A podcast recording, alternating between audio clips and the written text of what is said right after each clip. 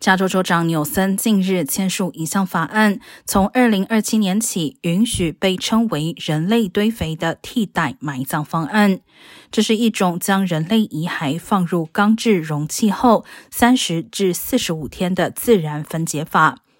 然后再埋葬在木屑、木素和其他可生物分解材料中。过程中所生产的营养丰富土壤可返还给往生者家属，或捐赠用于保育土地，可避免火葬过程会排放二氧化碳，或是传统埋葬中使用化学物质进行尸体防腐和不可生物分解的棺材来存放尸体等情况。